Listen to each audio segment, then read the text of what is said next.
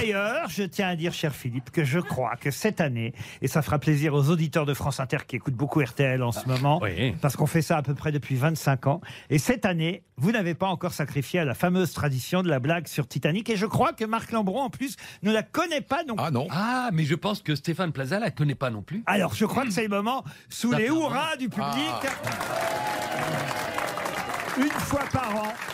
Une fois par an, Valérie, vous la connaissez forcément, Caroline aussi, parce que ça fait à peu près 25 ans qu'une fois par an, je, C'est la ré- même qui raconte je réclame cette blague à Philippe Gueluc, et c'est peut-être une des blagues qui me fait le plus rire au monde.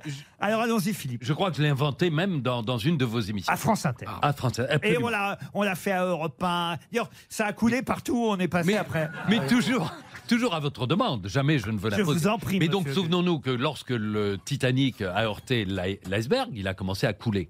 Et que les gens sur le pont, les hommes, ont chanté plus près de toi, mon Dieu. Jusqu'au bout, avec l'orchestre qui a joué la musique euh, jusqu'au dernier moment, tant qu'ils ont pu. Et donc, j'ai récupéré la bande-son de cet instant tragique. Et donc, on entend les gens qui chantent plus près de toi, mon Dieu, plus près de toi. Et ça chante, et ça, c'est très émouvant. Et puis, le, le bateau s'enfonce dans l'eau. Et puis, ça devient plus près de